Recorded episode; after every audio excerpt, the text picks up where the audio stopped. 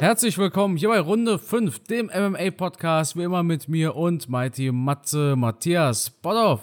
Hallo und herzlich willkommen auch von mir. Carsten, das hast du wieder schön gesagt. Und ich freue mich auch wie immer heute wie Bolle auf diesen Podcast. Wir haben so viel zu besprechen. Wir haben ein riesen Kampfsportwochenende vor uns.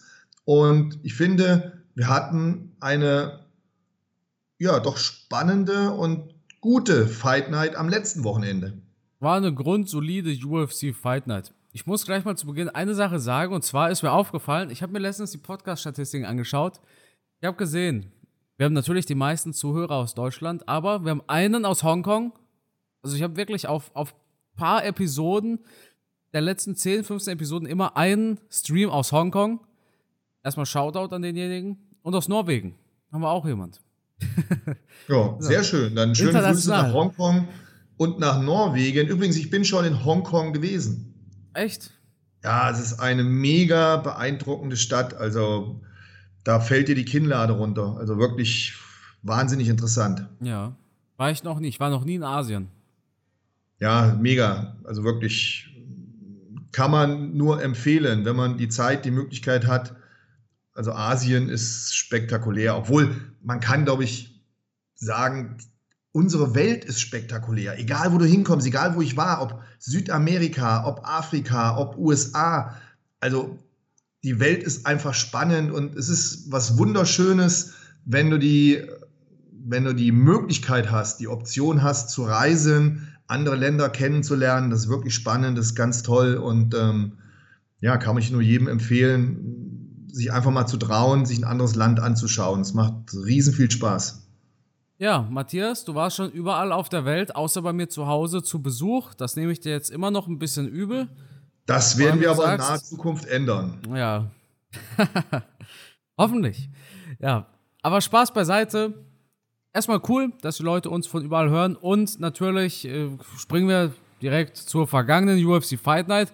War eine grundsolide Fight Night.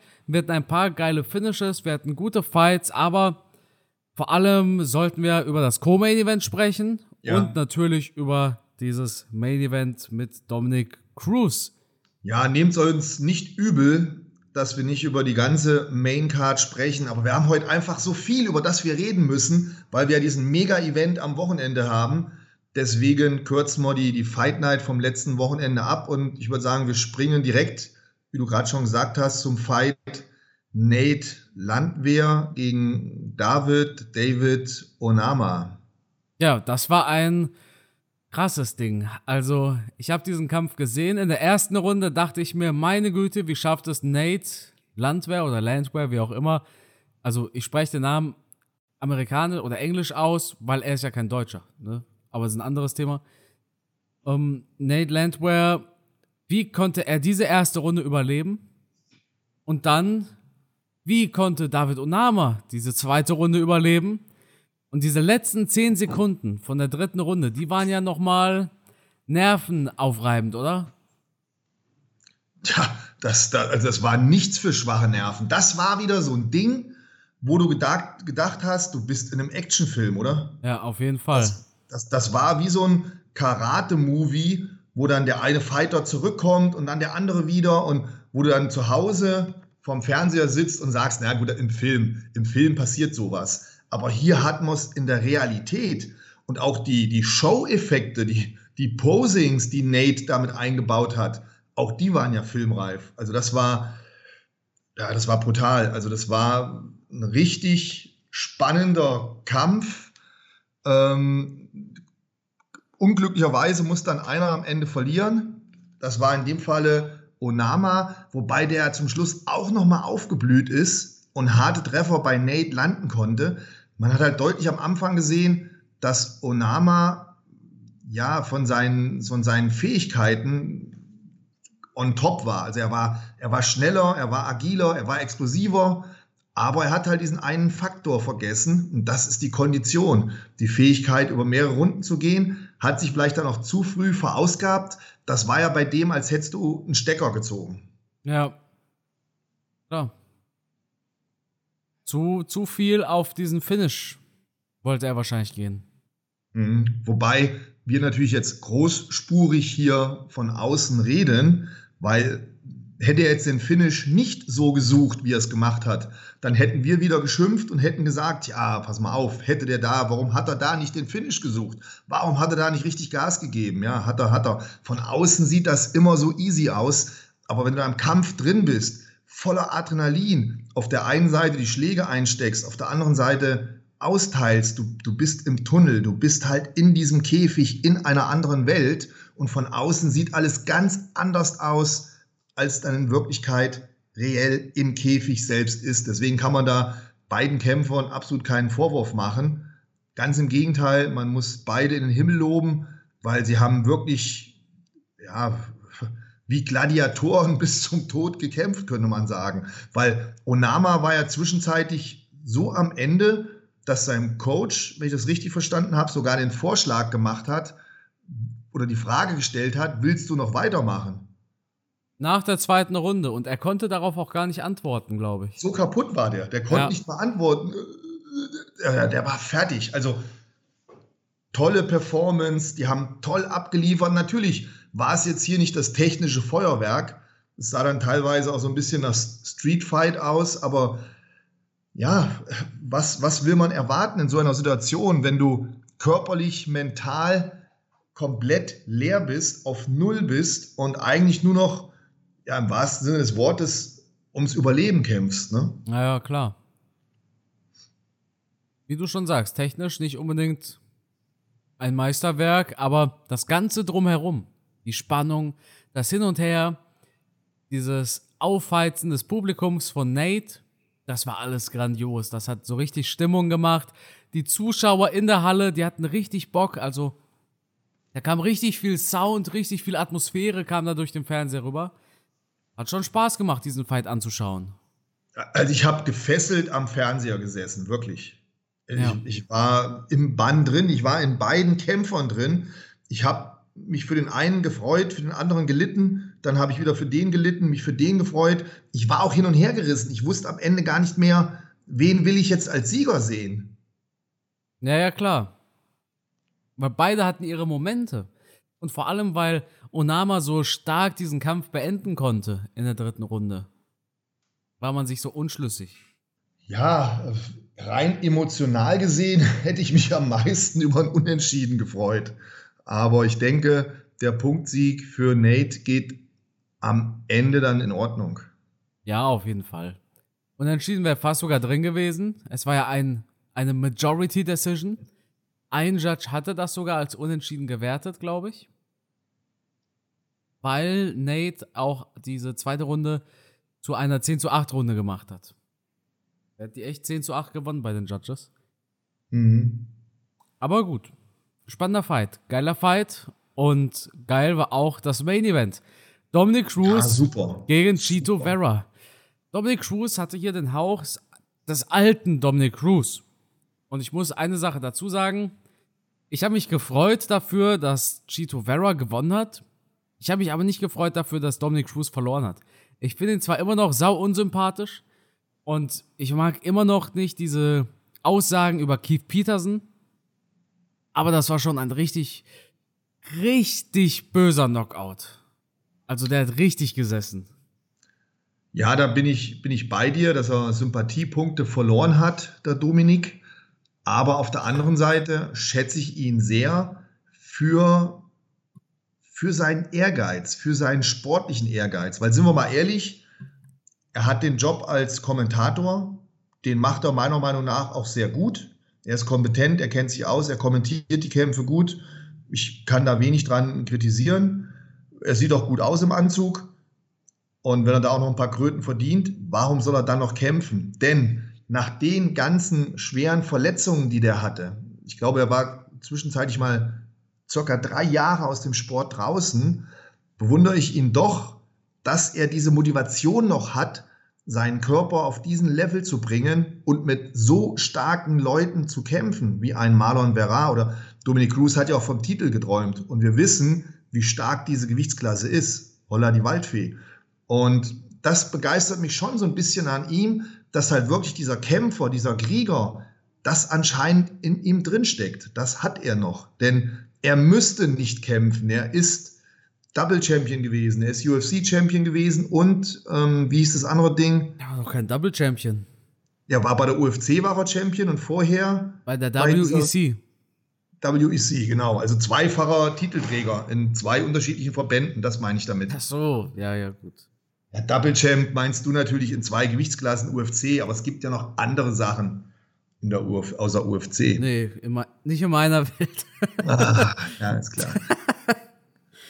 ja. ähm, deswegen, ein erfolgreicher Kämpfer, der eigentlich aufgrund seiner Verletzungen die Karriere hätte schon beenden können. Ich glaube, die meisten von uns, oder sagen wir so, fast jeder von uns hätte da schon längst aufgegeben bei den ganzen Verletzungen, die er hatte. Deswegen Respekt an der Stelle auch für Dominic Cruz auch wenn es nicht der charmanteste Typ offensichtlich ist, was wir äh, letzte Woche schon besprochen hatten, ähm, dass er sich da nochmal so aufbäumen konnte. Also das ist erstmal das ganze Positive, was ich loswerden kann und möchte über ihn. Aber da kommt jetzt auch noch gleich Negatives. Nämlich dann, wenn wir auf den Kampf zu sprechen kommen.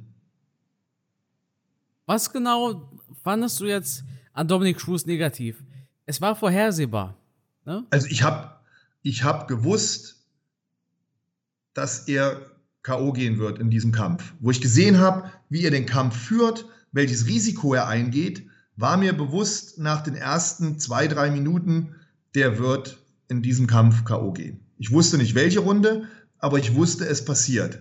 Weil zum einen Marlon Vera, das ist niemand, mit dem du spielen kannst der hat die ganze Zeit perfekt dagestanden. Beine gebeugt, auf Spannung, fokussiert nach vorne geblickt und er hat die Schläge, die Dominic Cruz ausgeteilt hat, locker weggesteckt. Das waren keine harten Schläge. Das heißt, er wurde mit jedem Angriff von Dominic Cruz wurde er selbstbewusster und du hast immer mehr gesehen, wie er Maß nimmt. Und bei Dominic Cruz fällt halt immer auf, dass wenn er seine Angriffe gemacht hat, das ja alles äh, ganz schön und flüssig aussieht, aber er ein ganz, ganz großes Defizit in seiner Deckung hat. Und mit dieser schlechten Deckung gegen einen, mit dem Stil zu kämpfen, über mehrere Runden, das geht früher oder später, geht das schief. Das, das kannst du langfristig einfach nicht durchhalten. Und teilweise hat der Stil von Dominic Cruz mich so ein bisschen an Leichtkontakt-Kickboxen erinnert. Viel bewegen, rein und rausgehen, aber die Deckung vernachlässigt dann auch nach vielen Schlagsalven, die er abgefeuert hat, hat er immer für einen Moment die Hände fallen lassen und hat sich ausbewegt.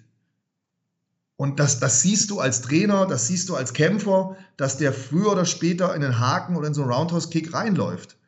Das war von, von Chito Vera, das war geplant, das war ein tolles Timing. Der hat den ausgeknipst wie so ein Sniper und das war in meinen Augen vorauszusehen. Hat Dominik Cruz aber nicht immer schon so gekämpft und die meiste Zeit ging es ja gut. Er wurde Champion, einer der besten Champions, die wir im Bantamweight hier hatten. Ja, vielleicht hat er da nicht so starke oder so extrem starke Gegner gehabt, die im Stand so gut waren. Ähm, vielleicht hat er da auch ein besseres Kinn gehabt, vielleicht hat er auch viel Glück gehabt, vielleicht war er auch etwas spritziger, weil dieser Kampfstil erfordert natürlich unheimlich viel Schnelligkeit und wahnsinnig, wahnsinnig gute Reaktion. Aber es ist nach wie vor ein, ein echtes Risiko. Und wenn du gegen gute Striker kommst, die dich ausrechnen können, puh, dann wird es schwierig. Dann wird es echt schwierig. Aber ich habe schon immer, ich habe schon immer das Risiko gesehen in seinem Kampfstil. Eric Nixick, der Head Coach von Extreme Couture, das Gym in Vegas von zum Beispiel Francis Ngannou, postete mhm. sogar ein, zwei, drei Minuten vor diesem Knockout. Dominic Cruz zirkelt immer in diese Richtung raus. Chito Vera sollte jetzt einen Left Kick bringen. Das könnte Schaden anrichten. Und genau so hat er ihn dann ausgenockt. Ohne Scheiß, Carsten. Ich habe das auch gesehen. Ich habe ja. das wirklich auch gesehen. Gerade weil ich auch jemand bin, der gerne kickt und genau auf so Momente wartet, dass sein Gegner halt diese Bewegungen macht. Ich habe da früher auch drauf gelauert, dass wenn ich angegriffen habe, ich geguckt habe, wo bewegt er sich hin, wann lässt er die Deckung fallen. Und dann habe ich meistens bewusst drei, vier Mal zum Körper getreten, damit ich meinem Gegner den Eindruck vermittle, ah, der kickt zum Körper, dann kommt die Deckung nach und nach ein bisschen runter. Und dann beim sechsten, siebten Kick irgendwann habe ich das Ding hochgezogen und bam, schlägt es ein. Man muss manchmal ein bisschen abwartend sein, man muss manchmal ein bisschen lauern, man muss manchmal vielleicht auch ein bisschen was zulassen, so wie Vera das gemacht hat. Und dann im richtigen Moment, bam! Und das hat man hier wirklich gesehen und der hat das halt drauf. Ne? Der hat halt richtig Bums. Ich habe diese, diese Knockout-Power bei Dominic Cruz jetzt in dem Kampf nicht so gespürt. Tom Cruise hat auch keine. Habe ich Tom Cruise gesagt? Du, du hast Dominic Cruz gesagt. Ja, ich sage ja, ich habe bei Dominic Cruz Ja, in dem Kampf jetzt keine Knockout-Power gespürt. Ja, und ich habe gesagt, ich glaube, Cruise hat auch keine. Genau. Und du sagst, habe ich Tom Cruise gesagt? Ja, ich habe, ich habe, Hast du gerade irgendwie an Tom Cruise gedacht, Matthias? nein, ich habe, ich habe dich ähm, akustisch falsch, falsch Ach so. aufgenommen. Ich denke, ja, was will er jetzt mit Tom Cruise? Nee, ich glaube, Dominic Cruz hat auch keine, oder? War er der, Ja, ist dieser so große. Knockout-Puncher? Eigentlich Na. nicht. Na, dafür ist die Technik auch zu ungewöhnlich. Das ist ja schon so ein komisches Rudern mit den Händen. Also ist schon eine Technik, die man sonst so nicht beobachten kann. Schon sehr speziell. Ja. Gut. Das war's mit UFC. Also mit der UFC Fight Night. Jetzt springen wir rüber. Du hast die Wahl, Matthias. 22 Uhr haben wir Boxen, 4 Uhr haben wir UFC. Sprechen wir jetzt darüber, was am Tag des Geschehens zuerst passiert oder bleiben wir bei der UFC und kommen danach zum Boxen? Ja, ich würde bei der UFC bleiben, weil jetzt bin ich gerade so im Flow, so, weißt du? Ja. Gut. Dann gerade ich warm sagen, gelaufen. springen wir zu einem UFC Pay-Per-View und zwar UFC 278. Kamara Usman gegen Leon Edwards ist das Main Event.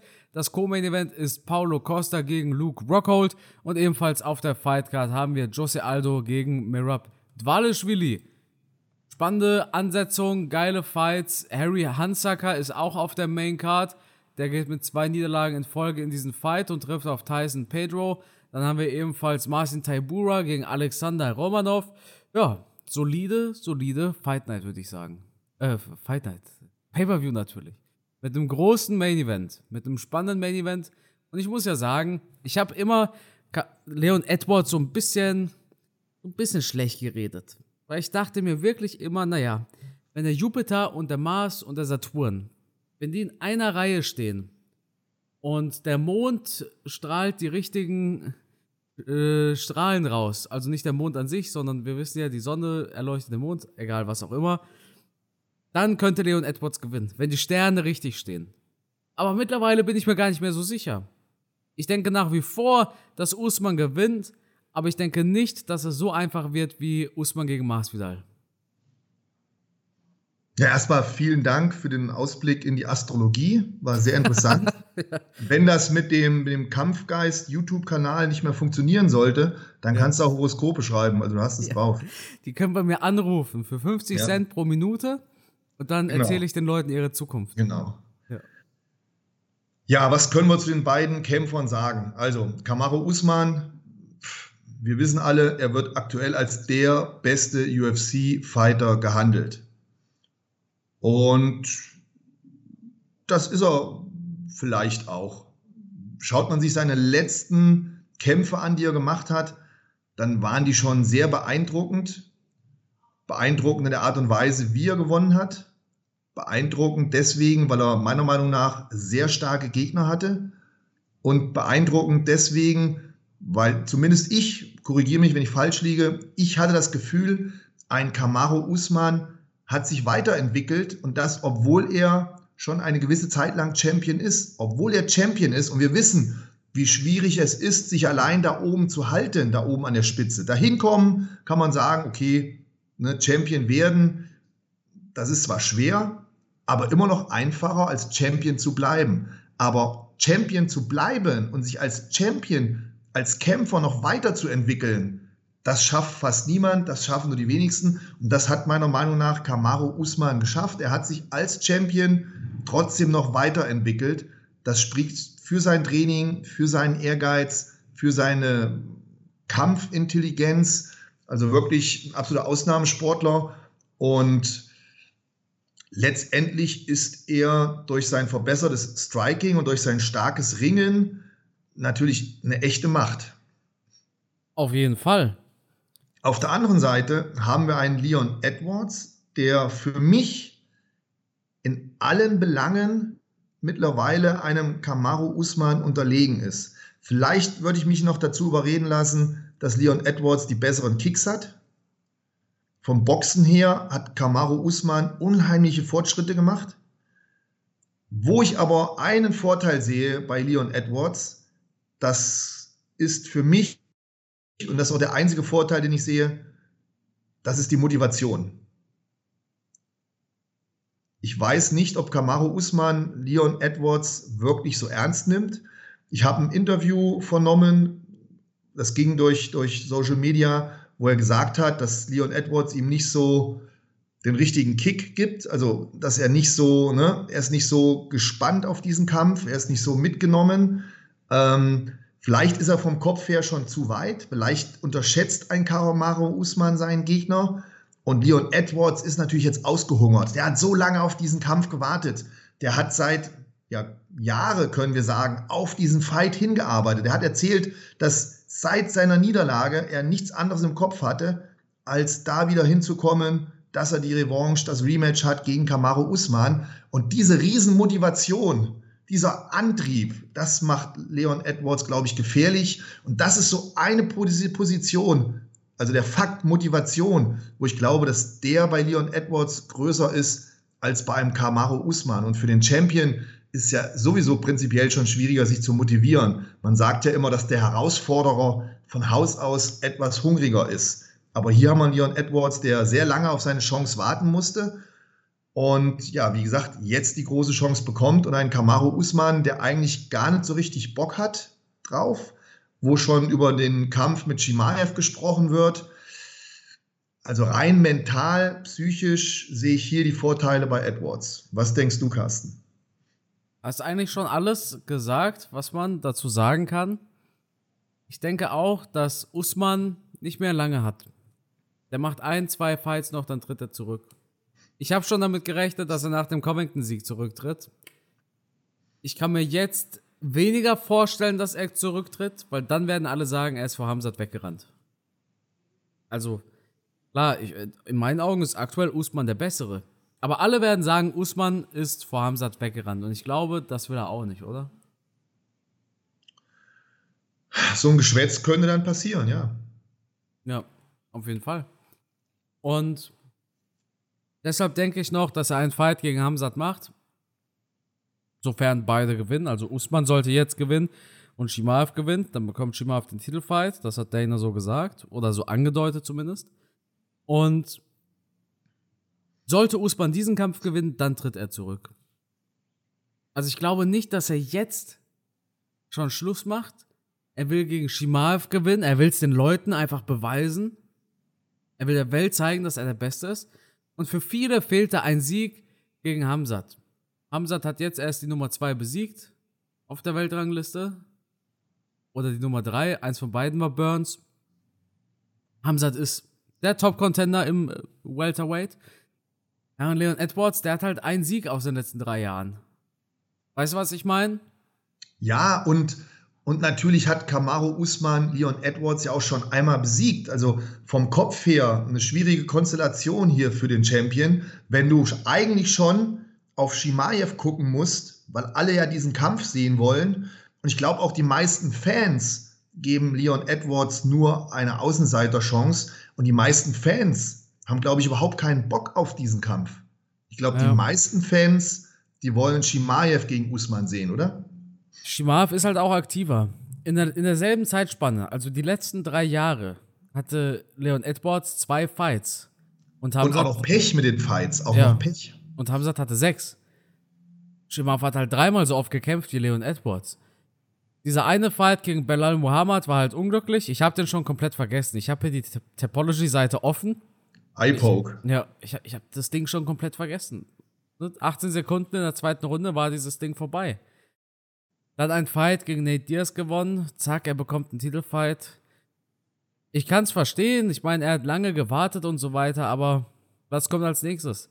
Tony Ferguson gegen Dan Hooker. Tony bekommt einen Titelfight, wenn er Dan Hooker besiegt hat, oder was? So wie Islam Makhachev am besten.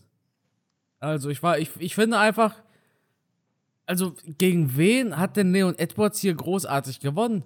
Cerrone ist nicht mehr in der UFC. Gunnar Nelson, von dem hat man nur noch wenig gehört. Gegen Peter Sobotta hat er gewonnen, aber das, das ist alles doch schon eine Ewigkeit her. Viereinhalb Jahre ist der Sieg gegen Sobotta her zum Beispiel. Ja, also RDA ja, ist mit Sicherheit ein sehr starker Kämpfer. Und auch ein Gunnar Nelson habe ich immer viel von gehalten. Auch ein sehr starker Kämpfer. Don Roney, außer Frage, einer der besten. Aber, und jetzt kommt das Aber, keiner von denen, die wir gerade genannt haben, inklusive Nate Diaz, ist auf dem Level der Gegner, die Kamaru Usman gekämpft hat. Wir reden hier von einem Colby Covington zweimal, der definitiv der Topmann ist mit in dieser Gewichtsklasse. Er hat einen Gilbert Burns geschlagen, von dem ich auch sehr, sehr viel halte. Er hat einen Masvidal zweimal geschlagen. Dabei hat er Masvidal einmal zerstört, also das K.O. Ne? Da äh, hat äh, Masvidal jetzt noch einen Zwinkern auf dem Auge. Also ich denke jetzt auch in der kürzeren Vergangenheit hat Usman einfach die stärkeren Gegner gekämpft, die ihn auch einfach mehr gefordert haben. Deswegen wissen wir auch nicht zu 100 Prozent, auf welchem Level ein Leon Edwards ist. Oder? Absolut. Edwards hat einen Sieg gegen jemanden aus der aktuellen Top 10 im UFC Welterweight und das ist Luke.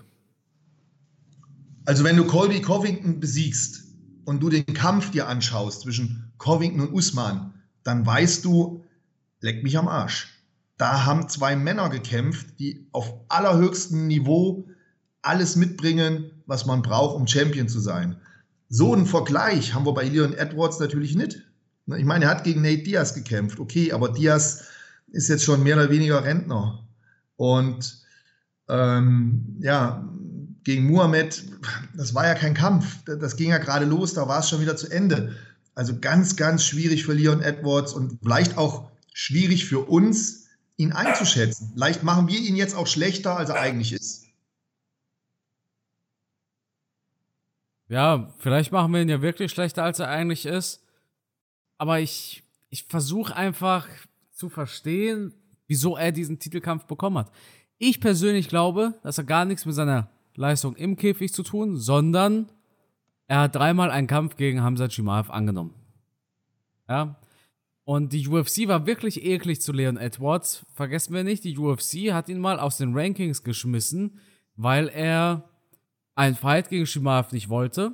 Dann hat er angenommen und zweimal von diesen drei Malen musste Shimaev absagen. Das erste Mal wurde Edwards positiv auf, ihr wisst schon was, getestet. Kein Doping natürlich, sondern ein Virus. Und die nächsten zwei Male musste Hamzat ähm, absagen. Zwischendrin gab es dann einen Fight gegen Belal Muhammad.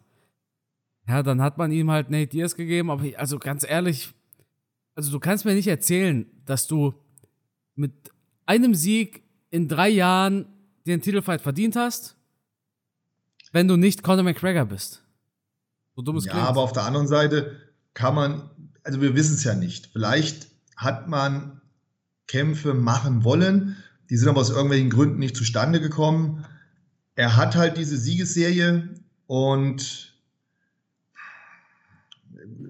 hört sich vielleicht böse an, aber die Zeit hat halt einfach irgendwie gepasst, da jetzt nochmal so einen Kampf mit einzubauen. Irgendwie. Ja. Ich mag Edwards mittlerweile sogar, aber ich weiß nicht, ob, ich, ob wir ihn nicht hier maßlos unterschätzen. Klar hat er, er hat neun Siege in Folge, aber halt in den letzten drei Jahren nur ein Sieg. Ganz einfach. Meiner Meinung nach hätten andere Kämpfe kommen müssen. Aber wir wissen ja nicht, warum die nicht zustande gekommen sind. Meiner Meinung nach hätte ein Leon Edwards gegen einen Masvidal kämpfen müssen das Ding hätten die austragen müssen. Da ist noch eine Rechnung offen. Mhm. Meiner Meinung nach hätte vielleicht auch ein Leon Edwards erst gegen einen Shimaev kämpfen müssen. Und der Sieger aus dem Kampf hätte gegen Usman gekämpft. Weil das wäre nochmal eine Ecke spannender gewesen dann. Wenn Leon Edwards Shimaev besiegt hätte und er wäre dann gegen Usman angetreten, holla die Waldfee, dann würden wir jetzt hier sitzen und würden sagen, boah, Leon Edwards kann jeden schlagen. Der hat den Shimaev weggeputzt. Aber so sind wir halt sehr zurückhaltend mit unserer Prognose, was Leon Edwards betrifft und reden ihn vielleicht jetzt schlechter, als er ist. Ich kann mir auch vorstellen, dass ein Kamaru Usman ihn unterschätzt und ja, vielleicht sogar K.O. geht, weil er ihn unterschätzt. Was? Wirklich? Also, wenn Usman verlieren sollte, wovon ich nicht ausgehe, dann, weil er Leon Edwards unterschätzt hat, weil er keinen Bock darauf hat, weil er sagt, okay, ich muss den Kampf jetzt runterreißen, ich gehe das mal locker an, ich, ich gehe in so einen so so ein Schlag, Schlagabtausch rein und dann erwischt mich so ein Lucky Punch. Das könnte ich mir schon vorstellen. Leon Edwards ist schnell, hat schnelle Hände, das hat er uns gezeigt bei Nate Diaz. Ähm, vielleicht nicht ganz so powerful wie, wie die Hände von Kamaru Usman, aber auch Kamaru Usman kann man annocken, das hat man in der Vergangenheit gesehen. Das wäre so ein Szenario, was ich mir vorstellen kann. Alles andere schließe ich komplett aus, weil Kamaru Usman auch jederzeit bestimmen kann, wo der Kampf stattfindet. Das heißt, wenn er merken sollte, es funktioniert nicht im Stand, dann würde er Leon Edwards auf den Boden holen, wird Ground and Pound machen und so den Kampf nach Hause schaukeln. Ja, das glaube ich auch. Schwierig. Also, Connor hat übrigens in den letzten drei Jahren genauso viele Fights gewonnen wie Edwards. Und das zweite, die zweite Parallele, beide, gegen die sie gewonnen haben, also McGregor gegen Cerrone und Edwards gegen Nate Diaz, beide sind auch gar nicht in den Rankings. Wie kann jetzt noch jemand sagen, Connor hat sich keinen Titelfight verdient? Aber mal Spaß beiseite. Ich glaube auch, so wie du sagst, Punkt 1, Usman kann sich aussuchen, wie dieser Fight verläuft. Also, wenn er merkt, er hat Probleme, ja, dann schwuppdiwupp, jetzt gibt es 25 Minuten feinstes Ringen. Und Usman ist einfach der bessere Ringer, das wissen wir. Usmans Base ist ja das Ringen. Klar kann Leon Edwards jetzt ein bisschen was aufholen und so weiter, aber der wird da niemals auf dem Boden mit Usman mithalten können. Ich kann mir auch vorstellen, dass es diese Punchers Chance gibt und dass Leon Edwards Usman einfach annocken kann. Im Endeffekt ist Usman nicht für sein absolutes Granitkinn bekannt. Klar, er kann Punches gut einstecken und ich glaube, er ging auch noch nie K.O. insgesamt. Ich glaube, diese eine Niederlage war eine Submission-Niederlage, wenn ich mich nicht täusche, oder? Mhm. Ja, tatsächlich. Rear Naked Choke von neun Jahren. Usman ging noch nie K.O., aber es gab schon den ein oder anderen Kämpfer, der Usman anklingeln konnte. Das war Gilbert Burns und das war Kobe Covington. Leon Edwards hat härtere Fäuste als Covington und ist auch der bessere Kickboxer. Ich denke auch, dass Edwards der bessere Kickboxer als Kamaru Usman ist. Bin ich ganz ehrlich. Aber weil wir in der Vergangenheit bei diesen Duellen Ringer gegen Striker immer gesehen haben, dass der Ringer am Ende des Tages bestimmt, wie dieser Fight aussieht, guckt euch Francis Ngannou gegen Cyril Gahn an, dabei ist gar nicht mal Francis Ngannou ein Ringer, denke ich einfach, dass Usman das gewinnen wird. Denn wenn es brenzlig wird, dann gibt es halt Wrestling. Matthias? Ja, ja? alles richtig, was du ja. sagst. Ich dachte, da kommt noch ein Satz. Da kommt nichts nee, mehr. Nee, alles gut. Ich kann es auch nur so unterstreichen und es kommt ja selten vor, aber hier sind wir uns wirklich einer Meinung. Ich denke, mehr können wir zu dem Kampf auch nicht sagen. Wir können nur hoffen, dass Kamaru Usman voll fokussiert ist, konzentriert ist, nicht nachlässig wird und so eine disziplinierte Leistung abliefert wie sonst auch. Es ist halt immer schwierig für einen Champion solche Kämpfe zu machen, weil Kämpfen spielt sich hauptsächlich im Kopf ab. Das ist halt immer entscheidend. Und dass er bei Colby Covington mit dem Kopf 100% dabei war, ähm, das ist außer Frage. Und genauso auch bei einem Masvidal. Und das haben die beiden dann auch böse zu spüren bekommen. Bei Leon Edwards haben wir halt immer die Gefahr, dass Kamaru Usman im Vorfeld, im Training das vielleicht etwas unterschätzt hat. Es ist schwierig, den Fokus 10, 12 Wochen lang im Trainingscamp bei 100 Prozent zu halten. Ja, vor allem, wenn du denkst, naja, so schwer wird es ja gar nicht. Ja, das ist unterbewusst. Du kannst das, das ist einfach drin in jedem Menschen von uns. Wir sind keine Maschinen. Wir haben dieses Kopfkino in uns. Und hier haben wir eine Situation, wo wir einen sehr starken Champion haben, der sich sagt, ich habe schon ganz andere weggeputzt. Und du musst ja auch dran denken, wie, wie lange jetzt Kamaru Usman schon da oben auf der Spitze ist und was er schon für Schlachten geschlagen hat. Und da musst du wieder in einem Trainingscamp 100% abrufen. Und das ist alles, wie gesagt, wenn er sich da nirgendwo Fehler erlaubt hat, er trotzdem zu 100% on point ist, voll konzentriert ist, dann spricht alles für ihn. Dann werden wir hier einen klaren Sieg von Kamaru Usman sehen. Ist er etwas unkonzentriert, nimmt es auf die leichte Schulter, ist vielleicht schon mit Gedanken bei Shimaev, dann kann es hier einen Überraschungssieg geben, so ein Lucky Punch von Leon Edwards, durchaus möglich. Übrigens, mit diesem Gegner nicht ernst nehmen und so weiter, müssen wir gleich auch nochmal zu, zu sprechen kommen, wenn wir über Joshua reden. Ich habe gestern darüber nämlich ein Video gemacht. Und hast du das Video schon gesehen? Ja. Okay, diese Aussagen von AJ, die hauen einen wirklich vom Hocker, die er da gebracht hat. Aber ja, krasse Nummer, ja. da sprechen wir gleich darüber. Es hat mich nur gerade daran erinnert, weil ich denke, diesen Fehler hat AJ gemacht und macht ihn immer noch, den du bei dem du hoffst, dass er Usman nicht passiert. Ne? Ja. Ist im Endeffekt genau das gleiche Thema, bloß zwei unterschiedliche Fighter. Ich glaube aber, es kommt auch ganz darauf an, wie dein Umfeld ist. Also hast du diese Yes-Man ja. nur um ja. dich herum, die sagen, boah, Usman, Kamaru, ja. Brudi, du, du knallst den da weg, das ist gar nichts, komm, lass einen trinken gehen. Ja. Oder du hast da jemanden, der sagt, hey, pass mal auf, der Typ hat sich weiterentwickelt, der kann gut Kickboxen, ja. du kannst ja. getroffen werden, du musst jetzt ja. durchackern. Ich glaube, das ist ein ganz, ganz großer Unterschied. Das hat man vor allem gesehen bei Engano gegen Stipe nämlich. Und zwar Engano gegen Stipe Teil 1. Da ging Engano das Wochenende vor diesem Kampf, eine Woche oder sowas vorher, nicht mehr trainieren, sondern der ging feiern. Und warum? Mhm. Engano, die große Knockout-Maschine. Du knockst doch diesen alten Opa da aus. Du bist das Knockout-Monster. Wie kann man gegen dich nur verlieren? Ja, dann geht man halt feiern. Dann geht man feiern und dann kommt das böse Erwachen im Käfig. Ne? Ganz großes ja, Ding ist wahrscheinlich, wie das Umfeld ist. Du brauchst da unbedingt ein Camp, du brauchst da Trainer, die, die nicht das gleiche Denken haben wie du. Das müssen Trainer sein, die anders denken, die die Gefahr sehen, die zu Kamaru Usman sagen, du darfst ihn nicht unterschätzen, der Mann ist stark, der Mann ist gefährlich, du musst, du musst, du musst. Ja? Und der muss dann gepusht werden, der muss ein bisschen durchs Training durchgeprügelt werden. Das ist vollkommen menschlich. Ähm, ich hoffe, dass er diesen Trainerstab hat, dass er Leute hat, die ähm, am Boden bleiben und die den Blick nicht verlieren. Wenn der Champ das Tigerauge verliert, dann muss der Trainer aufpassen und muss dafür sorgen, dass das wieder zurückkommt. So sieht's aus, Matthias. Cool. Main Event hatten wir durch. Co-Main Event. Darauf bin ich ja auch mal sehr gespannt. Ja, Paulo Costa gegen Luke Rockhold. Da, da kommen Gefühle hoch bei mir. also, nee, nicht falsch gut, dass es gut, dass es Frau Kampfgeist gibt. Nee, ich meine, ich meine nicht solche Gefühle, sondern da habe ich richtig Bock auf diesen Fight. Ich will sehen, wie die zwei sich im Käfig gegenüberstehen. Oder Matthias? Ist doch so. Ja, ja aber mega ich meine, wir sprechen hier von den beiden besten Fightern der UFC.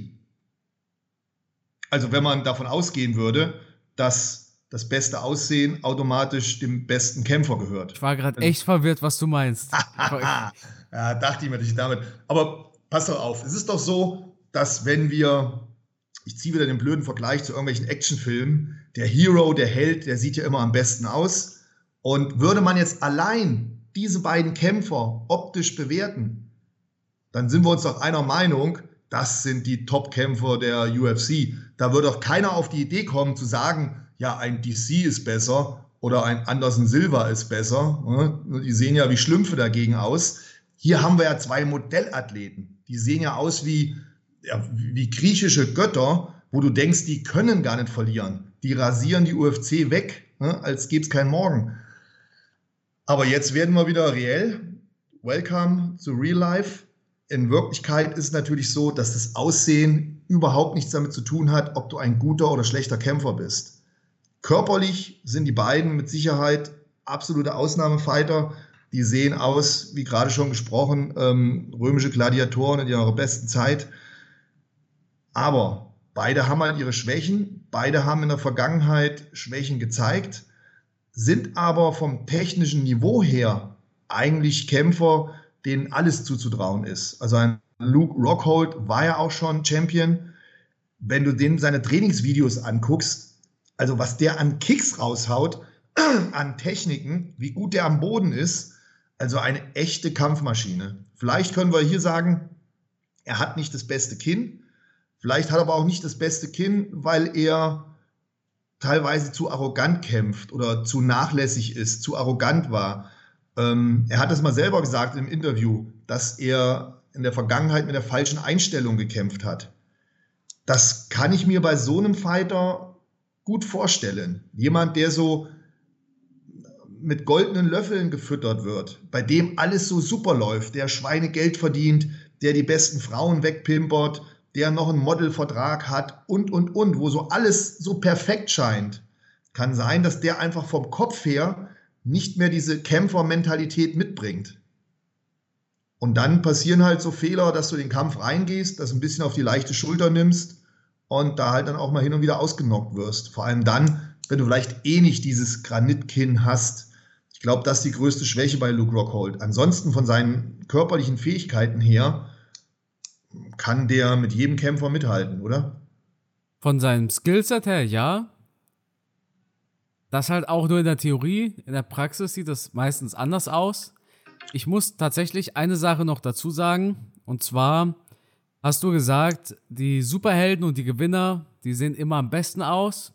Ähm, also, das stimmt auch nur bei Männern. Wenn du mal guckst, Fernsehwerbung mit Männern, dann nehmen sie immer so einen Ken. Und ähm, bei Frauen die, die müssen ja mittlerweile nicht mehr gut aussehen. Ne? Da kriegst du Fernsehwerbung von so, von so Unterwäsche oder sowas, ne? Kennt ja, Ja Calvin, Calvin, Calvin Klein Werbung. Naja, ein Mann mit Sixpack sieht aus wie du, bloß ein bisschen dünner. Äh, Frauenwerbung, ey, ey, so eine richtig dicke Frau mit Achselhaaren. Äh, nicht falsch verstehen, ist ja auch gar nichts Schlimmes dabei. Nur äh, ist es halt so, ne, dass Männer müssen immer noch gut aussehen, ja. Frauen nicht. Die dürfen auch. Aber die beiden sehen natürlich aus wie Actionfiguren. Ne? Ja. Ich, ich, denke, der Zuhörer weiß, was ich damit rüberbringen wollte. Ja. Nee, auf jeden Fall äh, ist, ist, ist das ein ganz spannendes Thema. Du sprichst ja wieder die Motivation an. Ich habe, Michael, ich habe einen Kommentar gelesen. Ich habe mir diesen Podcast nicht angehört. Aber jemand in den Kommentaren hat geschrieben, dass Michael Bisping in seinem Podcast gesagt hat, Luke Rockhold ist scheinbar nicht so motiviert, macht auch kein Sparring und so weiter, da ist das Feuer scheinbar gar nicht mal so krass da. Und das ist natürlich eine ordentliche Nummer. Ich kann das nicht bestätigen. Meine einzige Quelle ist ein Kommentar, der gesagt hat, Michael Bisping sagt das in dieser Episode. Ich habe es mir nicht angehört, weil, naja, mhm. das sind immer lange Episoden und ich mag Bisping seine Projekte da nicht einfach. Ne? Und mhm. das wäre natürlich ein Bummer, das wäre natürlich ein dickes Ding dann fällt Luke Rockhold ja wieder in alte Muster. Ja. Aber erstens, wer weiß, ob es Bisping gesagt hat. Zweitens, wer weiß natürlich, ob Bisping überhaupt recht hat. Ja. Die beiden verstehen sich wohl ein bisschen besser, seitdem Bisping ihn da ausgenockt hat. Aber trotzdem, wer weiß, wie gut diese Quellen wirklich sind. Paulo Costa auf der anderen Seite, ich glaube, der ist richtig hungrig, der ist richtig motiviert. Der sah ja schon gegen Vettori nicht übel aus.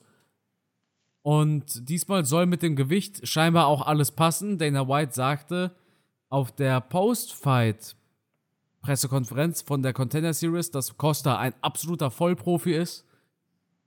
Und dementsprechend ist Dana White scheinbar ein großer Fan wieder von Paulo Costa. Der sah gegen Vettori nicht schlecht aus. Ich erinnere mich an richtig starke Kicks. Ich erinnere mich daran, dass Marvin Vettori gegen Paulo Costa Kicks und Punches kassiert hat, wo jeder andere K.O. gegangen wäre. Das war auf der einen Seite natürlich krass, dass Vittori diesen Fight gewonnen hat auch und durchgehalten hat, aber ich glaube, Paulo Costa hat so viel geackert und so viel sich weiterentwickelt, dass der uns wirklich überraschen wird. Ich glaube, wir werden einen Paulo Costa sehen, der da auch wirklich aktiv mit Kicks reingeht. Ganz ehrlich, ich weiß es nicht. Ich weiß wirklich nicht. Ich ich weiß nicht, wie ich Paulo, Paulo Costa aktuell einschätzen soll. Ich schätze ihn sehr als Fighter und ähm, sehe auch seine Kämpfe immer gerne. Aber seit den letzten beiden Vorstellungen und dem ganzen Drumherum, was da passiert ist, kann ich ihn aktuell nicht mehr einschätzen. Ich, ich weiß nicht so richtig, was los ist mit ihm. Ich denke, der wird uns alle begeistern. Ganz ehrlich. Da bin ich gespannt. Also gerne. Gerne. Ja. Ich bin jedenfalls äh, ja mega gehypt auf diesen Kampf. Ich finde die Konstellation sehr, sehr interessant. Ähm, ich glaube, das wird der Kampf sein, wo die meisten Frauen zuschauen. Und äh, ja, lassen wir einfach mal auf uns zukommen, was da passiert. Ich denke, wenn es in einen harten Schlagabtausch geht, dann wird Luke Rockhold irgendwann einknicken. Das denke ich auch. Vor allem Paulo Costa ist einer, der, der kann Druck machen. Der ja. geht da rein wie ein Bulldozer und der lässt auch nicht mehr locker dann. Wenn der einmal das Gefühl hat, jetzt überfahre ich den, dann überfährt er dich auch. Aber so richtig. Also, wenn der sein altes Feuer hat, wie in den vergangenen Kämpfen gegen, gegen Romero und wen er da alle besiegt hat, ja, und er hat, ist natürlich auch fünf Runden gegangen gegen Vittori, das muss man auch erstmal schaffen. Ähm, ich denke auch, Paulo Costa wird das Ding holen. Dann haben wir noch einen Fight, auf den wir alle schauen werden, und zwar Jose Aldo gegen Merab Dvalishvili. Schade für Aldo, ich hätte gehofft, dass er so einen richtigen Banger-Fight kriegt gegen Dillashaw oder sogar gegen den Champion. Jetzt kämpft er gegen Merab Dvalishvili. Dvalishvilis letzter Sieg war gegen Marlon Moraes. An diesen Kampf kann ich mich sogar ganz gut erinnern. Wir haben im Podcast ja. nämlich von diesem Kampf sogar noch geschwärmt. Ja. Genau, also Merab Dvalishvili hat gegen Marlon Moraes gewonnen. Nach einer ersten Runde, die er nicht gut aussah, beziehungsweise anfangs gar nicht gut aussah. Aber Dvalishvili konnte diese Runde so krass drehen durch sein starkes Ringen, dass er Marlon Moraes vorzeitig noch finishen konnte. Ihm gegenüber steht Jose Aldo. Jose Aldo hat jetzt drei Siege in Folge. Einmal gegen Chito Vera, beeindruckender Sieg, dürfen wir nicht vergessen. Wir Absolut. wir hatten es ja vorhin äh, über Chito Vera. Einmal ein Sieg gegen Pedro Munoz und einmal ein Sieg gegen Rob Font. Ganz ehrlich, aus den letzten drei Fights, ein Sieg gegen Rob Font und gegen Chito Vera, ist richtig, richtig gut als Resümee. Ja, eine Riesennummer. Also unglaublich, ne, was, was äh, Jose Aldo da geschafft hat. Der eine oder andere hat ihn ja nach seinen beiden Niederlagen eine Niederlage gegen Petre Jan und Marlon Moraes hatten ja, glaube ich, viele schon den Haken an Jose Aldo gemacht. Und dann kommt er so stark zurück und das gegen drei, meiner Meinung nach, echte Top-Leute. Also Rob Font und Marlon Vera, also, oder Shito Vera, den haben wir ja gerade erst gesehen letztes Wochenende. Absoluter Superfighter, der vielleicht früher oder später dann auch nochmal um den Titel kämpfen wird. Ähm, übrigens, Shito Vera, ich konnte den früher irgendwie nicht leiden. Echt? Und jetzt, ja, ja, irgendwie war der mir unsympathisch. Und jetzt, nachdem ich so intensiver ihn verfolgt habe, finde ich den auf einmal total super, oder? Auch dann das Drumherum. Ich habe mir nachher dann ähm, die Videos angeschaut, die man so auf YouTube finden kann, mit seiner Familie. Ne? Das, also spektakulär. Der sieht ja aus wie ein, wie ein puerto-ricanischer Drogendealer. Aber wenn er dann mit seiner Familie zusammen ist, mit seinen Kindern, dann denkst du, das gibt's doch nicht. Was für ein Typ, oder? Und deswegen Sehr herzhaft. bin ich mittlerweile echt ein Chito Vera-Fan. Also ich finde den super und ähm, ja, klasse, dass Jose Aldo den besiegen konnte, weil der hat echt was drauf, Chito Vera. Und ich bin, wie gesagt, mittlerweile Chito Vera-Fan. Ich finde den, mich trifft sowas, weißt du, ich, ich bin vielleicht dazu oberflächlich, weil wir kriegen ja nur ganz, ganz wenig Prozent im Internet von diesen Kämpfern mit. Aber wenn ich dann so ein bisschen mitbekomme, dann sauge ich das halt auf. Und jetzt, wo ich gesehen habe, was das für ein Familientyp ist, wie der mit seinen Kindern umgeht und so, da fand ich, fand ich Hammer, ehrlich. Das, das, das begeistert mich immer wieder, bringt mich so einem Kämpfer näher und dann leide ich noch mehr mit denen und man sieht halt doch ähm, Tattoos und die Art und Weise, wie ich im Käfig mich verhalte, das ist eine ganz andere Geschichte, als wie ich dann wirklich als Mensch bin. Ist mir übrigens auch bei Sean O'Malley aufgefallen. Sean O'Malley dachte ich auch, ey, was ist das für ein Freak? Gut, der kämpft super, der macht seine Show, aber irgendwie ist da kein emotionaler Funke rübergesprungen. Und dann habe ich Videos gesehen von ihm, wie er mit seiner Tochter schwimmen geht, Familienschwimmen und sowas macht, mit einer Freude und einer Herzlichkeit, wie nett der im Schwimmbad zu diesen ganzen Menschen da war, da habe ich auch gedacht, das gibt es doch gar nicht. Man muss immer vorsichtig sein. Wenn wir über die Kämpfer sprechen, dann beurteilen wir wirklich nur das, was wir im Käfig sehen. Und die meisten von denen, glaube ich, sind wirklich auch tolle Familienmenschen. Und da macht es einfach Spaß, auf der einen Seite sich zu freuen, wenn einer gewinnt, auf der anderen Seite auch immer ein bisschen traurig, wenn natürlich dann einer auch hart verliert. Ne? Hast du dir deine Cheeto Vera-Tasse schon bestellt, Matthias? Ich müsste es normalerweise machen. Ja. Tut mir leid, dass ich so ein Weichei bin, aber ich bin selber Familienvater. ja, klar. berührt dann sowas. Mensch, ne? Ist doch alles gut, Matthias. Es ist doch logisch. Du bist so ein harter Hund. Nein, emotional, Quatsch, kalt, nein. abgebrüht. Ach. Da werden knallhart die YouTube-Videos gemacht, wo die Leute rasiert und runtergeputzt werden und kritisiert werden. Aber ich bin da viel emotionaler, menschlicher, freundlicher. Ich, bei mir kullern auch schon mal die Tränen. Ne? Da sind wir halt einfach komplett Mensch, anders. Matthias, nein, warum denn? Nein, ich habe doch jetzt nur einen Witz gemacht mit der Tasse, meine Güte. Das ist doch getroffen. Ja, das ist doch, das ist doch vollkommen normal. Ich bin, also ich, ich bin auch eher so ein Familienmensch. Ne? Klar, ich meine, ich bin verlobt mit wie alt, 24 Jahren. Weißt du, ich, mir, mir ist sowas sehr wichtig. Also gut, meine Eltern sind auch aus Osteuropa. Ich habe da auch so ein bisschen andere Mentalität, was sowas angeht. Aber ich sag dir auch ganz ehrlich, Familie ist so mitunter das Wichtigste ich würde auch viel mehr arbeiten, wenn ich nicht meine Frau hätte. Also jetzt mal ein Beispiel. Äh, ich würde gern Livestream zum Beispiel, ne? Und das ist, ergibt halt erst abends Sinn. So erst abends ab 20, 21 Uhr, mittags um 13 Uhr, da sind die Leute arbeiten oder was auch immer. Aber wenn ich weiß, meine Frau kommt erst 19 Uhr von der Arbeit, dann, dann streame ich halt nicht um 20 Uhr. Das wäre ja scheiße. Das wäre ja dumm. Ne? Aber ab September ändert sich alles.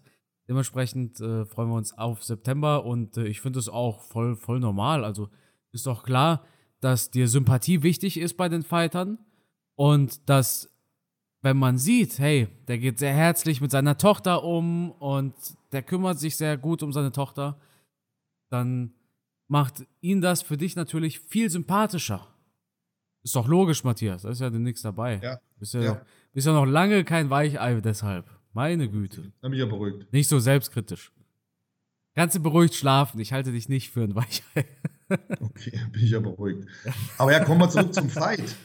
Ähm, bisschen, bisschen undankbar für Jose Aldo, weil Dwalischwili, ich glaube, für die meisten Zuschauer ist der eher unbekannt, oder?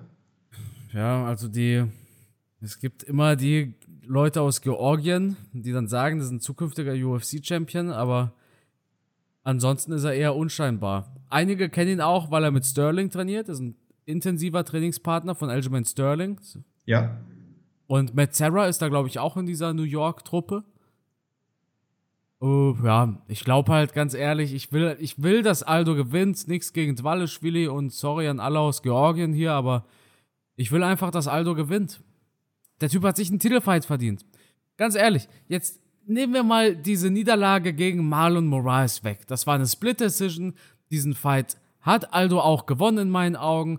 Dana White sagte, Aldo hat gewonnen und Dana White gab ihm und nicht Marlon Moraes den Titelfight. Ja?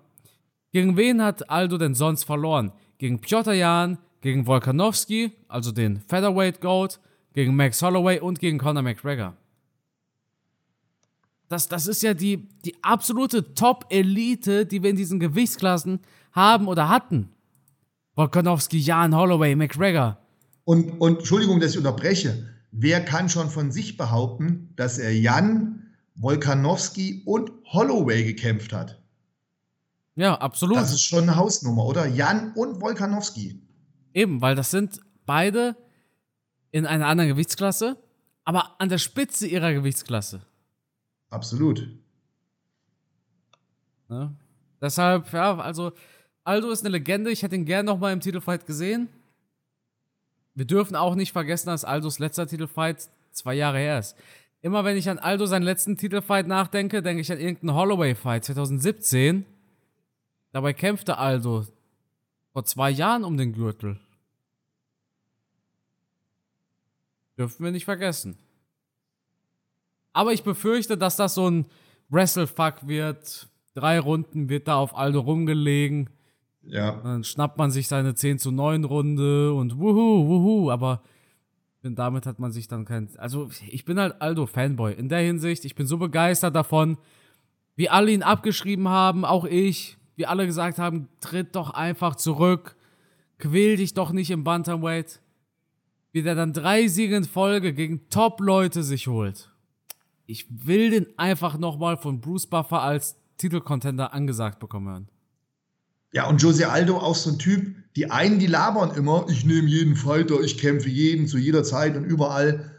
Die wenigsten machen es aber. Jose Aldo ist einer, der wirklich jeden kämpft oder gekämpft hat.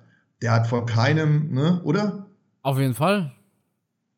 Also der Typ hat richtig Eier. Das muss man ihm lassen. Ist ein Kämpfer durch und durch. Aber, und jetzt kommt das allergrößte Aber, und ähm, ich bin da gespannt auf deine Prognose ich denke, Dwalischwili wird gewinnen.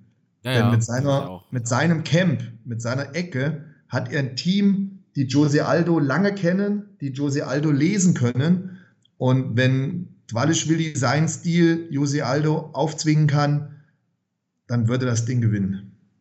Ich denke, das wird einfach drei Runden feinstes Wrestling und Ringen und Aldo ja. verliert durch ja einen relativ unspektakulären Kampf, denke ich. Ja, meine Worte. Leider. Piotr Die Jan, werden einen Piotr, sehr guten Gameplan haben gegen Jose Aldo. Guck, guck, mal, wie Piotr Jan Aldo am Boden verprügelt hat. Das war ganz dolles Ground and Pound. Das ist zwei Jahre her. Dort haben wir gesehen, Aldo hat nicht so eine gute Antwort drauf, wenn da jemand seine Fäuste in sein Gesicht schlägt. Auf dem Boden, Ground and Pound, hat Piotr Jan richtig stark gemacht. Ich glaube, diesen Fight werden die sich angeguckt haben, Sterling und Co. Und genau so wird dieser Fight auch wieder aussehen.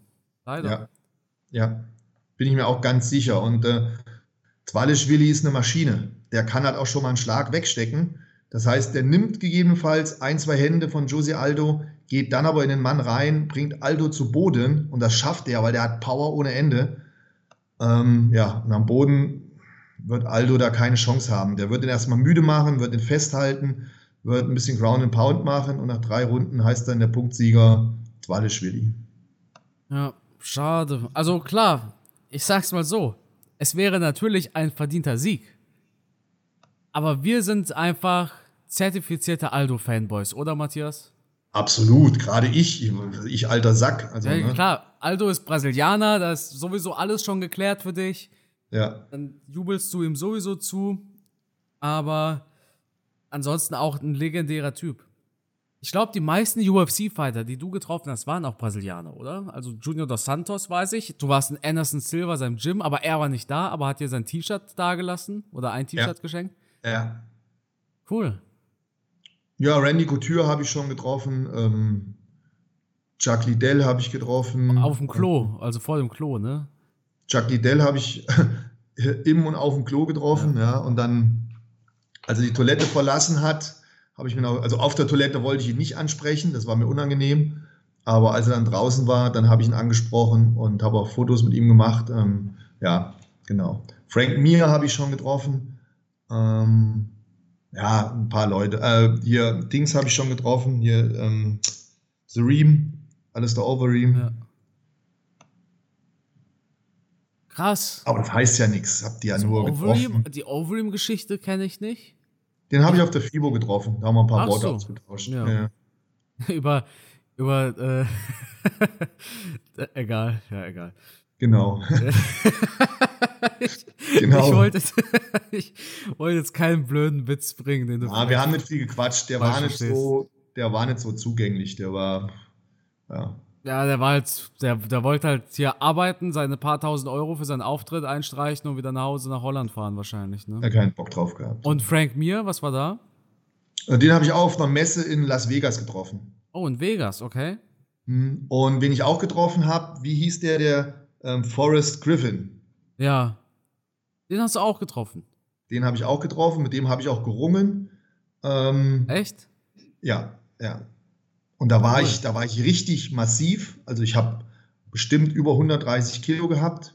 Und Forrest Griffin, ich kannte den ja nur vom Fernsehen, Und als ich den dann in Natur getroffen habe, war ich beeindruckt, wie massiv und stabil der ist. Und als ich da mit ihm gerungen habe, da habe ich gedacht, also leck mich am Arsch. Echt? Ah, brutal, brutal. Also du kannst dir, ich konnte mir diese Kraft, konnte ich mir nicht vorstellen, die der Wahnsinn. Typ hat. Richtig Power, wenn der dich anpackt, da denkst du echt die Hände wie Schraubstöcke und richtig Kraft. Und wie gesagt, zu der Zeit war ich massiv. Also ich war kein, kein Weichein. Ich war richtig schwer und muskulös. Also da warst du Bodybuilder. Ja, ja, ja, ja, ja. Und aber als der mich gepackt hat, das ist ja wie von einem anderen Stern. Wer hat wen herausgefordert? Nö, das war nur so spaßmäßig. Ja, ich, also ich, also ich, kann mir vorstellen, war da und dann hat einer aus Spaß gesagt, let's wrestle. So ungefähr, ja. Aber du weißt nicht mehr, wer von beiden, ne? Nein, ist zu lange her, weiß ich nicht mehr. Ich weiß nicht mehr. Ich habe Shake Hands und gesagt hier, wow, äh, Riesenfan und toll, dich zu treffen. Und dann sagt er, ja, gut, und Mann, bist du aber auch kräftig beieinander? Ich sage, ja. Und dann ging das so rüber und über und dann, ja. Das ist ja wahnsinnig cool, ey. Ja, cooler Typ. Ja. Der witziger, witziger, cooler Typ, ja. Arbeitet immer noch viel für die UFC. Also du ja. schaust ja Toff, du wirst ihn öfters gesehen haben. Ja, ja, ja, ja. Cool. Ist immer wieder mal bei irgendwelchen UFC-Sachen dabei. Ne? Sei es bei, bei, bei TUF oder bei anderen Berichten, da moderiert er, kommentiert er. Finde ich gut, dass man ihm da die Chance gegeben hat, einen guten Job gegeben hat. Ähm, ja, geiler Auf jeden Typ. Fall. Und Randy Couture? Randy Couture habe ich bei einer Arnold Classics getroffen, aber da war kein, kein großer Austausch. Das war zu der Zeit, als er äh, Expendables gedreht hat. Okay. Da war also mehr Movies da als Fighter und da war der von so viel Menschen, Bodyguards umrungen und alles. Also da kannst du dann nur ein Foto machen und das war's. Ja. Cool. Geil. Also es ist wirklich eine beeindruckende Liste mit Kämpfern, die du schon getroffen hast. Also unter White Man habe ich auch schon getroffen. Wen? White Man. Wer ist das denn? Chris Whiteman. Ach so, Chris, ja, okay, ja, ja. Chris Whiteman, ja, ich dachte gerade an ähm, White, White, die Farbe, White Man. ich habe einfach gerade im Kopf habe ich White Man falsch geschrieben und dann konnte ich gar keinen Zusammenhang. Ja, ja, ja. Also auch ehemaliger Champion, ja, ja. der Silber geschlagen hat. Und ja. wo war das? Das war auch bei einer Arnold Classics. Und war das bevor oder nachdem er den Gürtel gewonnen bzw. verloren hat? Das war, meine ich, als er Champion war. Ach was, okay. Mhm. Ja, da habe ich mich total gefreut. Ich so, oh geil, da Champion und hin und her und ja. Cool. Aber da war auch kein großer Austausch. Naja, der, der war wahrscheinlich so ein VIP-Gast dann. Ja, ja, genau, genau. Und du warst dort als Athlet oder als. In dem Jahr war ich, boah, das weiß ich gar nicht mehr, weil ich war ja zweimal als Athlet da, als Zuschauer und natürlich meine Ex-Frau hat ja da sehr oft teilgenommen. Da war ich dann auch als Trainer, als Coach da. Ähm, weiß ich nicht mehr genau, keine Ahnung. Wir reden gleich über das Boxen, aber eine Frage würde mich tatsächlich interessieren. Du warst zweimal als Athlet bei den Arnold Classics. Hast du gerade ja, gesagt? Ja, als Teilnehmer, genau. Einmal bei den Amateuren und mhm. einmal bei den Profis. Du hast einmal gewonnen. Genau, bei den Amateuren habe ich 2011 den Gesamtsieg gemacht. Okay. Und also ich kenne mich mit diesen Teilnahmebedingungen und so weiter gar nicht aus, ne? Aber ja. mir stellt sich die Frage, warum nur zweimal? Ähm, zum einen war ich zu alt, zum anderen war ich auch nicht gut genug. Ich habe 2011 die Amateure gewonnen. Ja. Und ganz kurz zur Erklärung, die Arnold Classics, also der Wettkampf vom Arnold Schwarzenegger, das ist ein Einladungswettkampf. Das heißt, Arnold Schwarzenegger entscheidet, wer an seinem Wettkampf teilnimmt. Die Teilnehmer bekommen eine Einladung, beziehungsweise wenn du willst, kannst du dich auch bewerben. Dann schickst du äh, Bilder dahin, du schickst deine Titel dahin. Dann wird entschieden, okay, der darf bei den Profis mitmachen. Oder du hast da das Glück, so wie ich, du gewinnst die Amateure und dann sagt der Arnold zu dir, pass mal auf, ich will dich nächstes Jahr hier wiedersehen bei den Profis. Dann habe ich gesagt, okay, dann mache ich das. Und durch die Einladung von Arnold Schwarzenegger darfst du dann diesen Wettkampf mitmachen. Jetzt wird der natürlich nicht selber am Computer sitzen und sich die Athleten aussuchen. Das macht natürlich sein Team etc. Ne? Das gibt es ja schon ein paar Jahre. Aber so ist der Ablauf. Das ist ein Einladungswettkampf und wenn du gut genug bist, dann kriegst du eine Einladung und darfst bei den Arnold Classics, bei den Profis mitmachen. Und wenn du einmal, also, und wie machst du als Amateur mit? Als Amateur kannst du mehr oder weniger einfach mitmachen, kannst dich da anmelden. Da gibt es im jeweiligen Land andere Voraussetzungen. Also damals war es bei uns so, du musstest, glaube ich, Top 3 bei einer deutschen Meisterschaft sein, dann darfst du bei so einer Arnold Classics mitmachen. Und hättest du nicht zum Beispiel sagen können, okay, als Pro war ich gleich zu alt oder sowas, ich mache nochmal ein Amateur-Turnier? Hätte ich machen können, aber einen Schritt zurück das wäre genauso, als wärst du einmal in der UFC gewesen und, und gehst danach zurück zu irgendwelchen kleineren Organisationen. Ich glaube, das machen die wenigsten. Ach so, ja, also klar, jetzt zu Bellator oder sowas ist halt, ist halt dann quasi, wie du schon sagst, ein Schritt zurück und du denkst dir, hey, entweder das hier oder gar nichts. Genau. Ja. Das wäre für mich nicht in Frage gekommen, dann okay. nochmal einen Schritt zurück zu machen, dann wieder bei den Amateuren mitzumachen. Ja. Ich meine, der Sport ist ja auch nicht gesund, ne, auf dem Level, auf dem ich den was betrieben ja. Und dann nur, um noch ein paar Pokale sich dahin zu stellen, so nach dem Motto, bei den Top-Leuten habe ich es nicht geschafft, jetzt mache ich halt äh, zweite, dritte Liga mit und mache da noch ein paar erste Plätze. Das ist jetzt nicht mein Stil gewesen. Ich wollte rausfinden, wie gut bin ich, mich mit den Top-Leuten messen und ich hatte mir immer vorgenommen, an dem Tag, wo ich sehe, ich werde schlechter, höre ich auf damit. Das hätte ich aber auch gemacht, wenn ich noch Kickboxer oder UFC-Kämpfer wäre. An dem Tag, wo ich gemerkt hätte, ich werde einfach schlechter, ich kann die Leistung nicht mehr bringen, hätte ich aufgehört. Aber ich wäre nicht in eine andere Organisation gegangen oder hätte mit schlechteren Kämpfern mich gemessen. Mit einer Ausnahme, wenn ich es jetzt wirklich finanziell nötig hätte und du musst es machen, ja. des Geldes wegen, um deine Familie zu ernähren, aber ansonsten, da ich ja in der Situation nicht war, wäre das äh, beim Bodybuilding oder beim Kampfsport für mich nie, nie in Frage gekommen. Okay. Und wie stellt man das fest? Stellst du das im Training fest, wenn du merkst, ich hatte vor also einem Jahr noch viel mehr Saft oder wenn genau, du morgens mit Schmerzen genau. aufwachst? Richtig. Ich habe halt immer mehr Verletzungen gehabt und dann habe ich mich auf einen Wettkampf vorbereitet und du schaust dann in den Spiegel, gefällst dir selber nicht mehr so wie früher, dann besprichst du mit deinem Trainer, dann sagt dein Trainer zu dir, ja, so gut wie beim letzten Mal siehst du nicht aus.